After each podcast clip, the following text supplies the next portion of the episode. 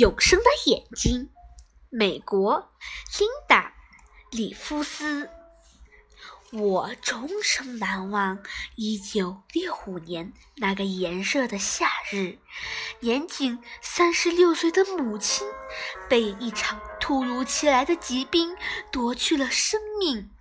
下午晚些时候，一位警官来访，为了医院要用要取用母亲的主动脉膜和和角膜。而征求父亲的意见，我惊呆了。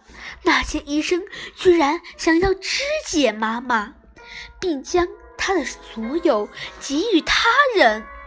我无法抑制自己的痛苦，含着泪水冲进了自己的房间。我十四岁，根本不能理解为什么别人要索取我。挚爱的人身上的东西，然而父亲却回答警官：“可以。”你怎么能让他们这样对待妈妈？我冲着父亲哭喊：“妈妈完整的来到这世上，也应该完整的离去。”琳达，他平静地说，并用胳膊搂着我。你。能给予他人最珍贵的礼物，就是你自身的一部分。很久以前，你妈妈和我就以为认为，如果我们死后能与能有助于他人恢复健康，那么我们的死也是有意义的。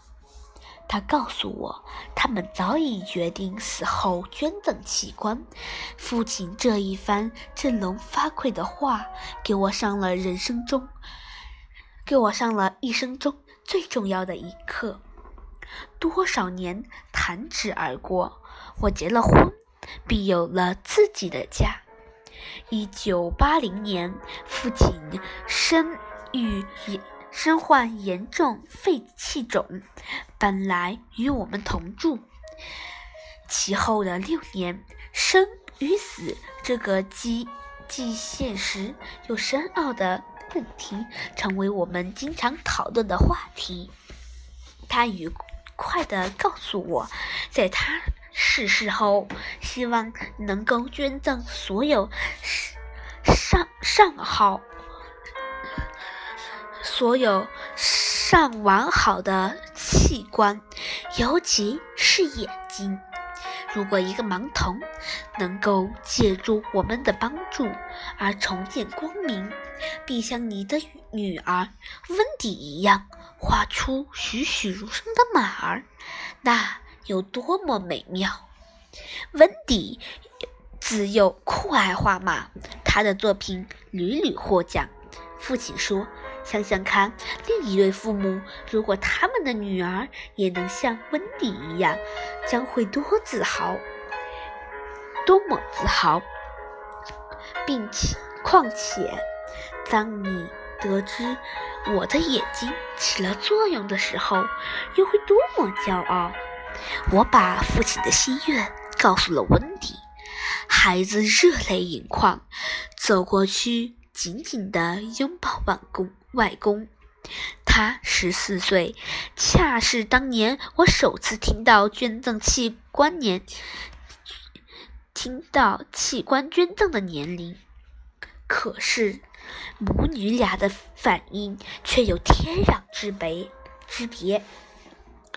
父亲于一九八六年四月十一日逝世，赫然长长逝。我们。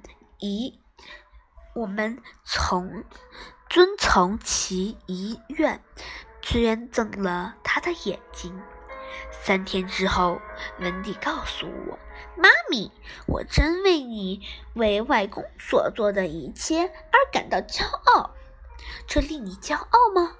我问。“当然，你想过什么也看不见会多么痛苦吗？”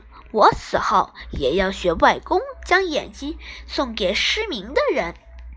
在这一刻，我领悟到父亲献出的远非一副角膜，他仍遗留的，他所遗留的光辉，仍映在我女儿的眼睛里。那么的一怎样的一种骄傲？那天我紧搂着温蒂。没想到的是，仅仅两周之后，我再一次为捐器官捐赠组织签署了同意书。我的可爱的小女儿，才华横溢的小温蒂，在一次交通事故中丧生。一辆卡车无情地碾过了正在路边策马扬鞭的他。当我签字时，他的话萦绕在耳际。你想过，如果什么也看不见，会有多么痛苦吗？温蒂三去世三周后，我们收到了来自奥列根勇敢者的勇敢者角膜银行的一封信，亲爱的李。的里夫斯先生和太太，角膜移植非常成功。现在，两位昔日的盲人已重见天日，他们成为另爱一位极其热爱生命的女孩的活纪念，活的纪念，并由终，并有幸终生分享她的美丽。如果那两位受捐赠者有机会到我们家乡游玩，并且爱上了马。坐下，描绘他们。我想，我知道那慷慨的施主是谁。金发温迪手中的画笔仍旧，金发温迪手中的画笔依旧不停地挥动着，他的闭眼仍然闪烁着骄傲的光芒。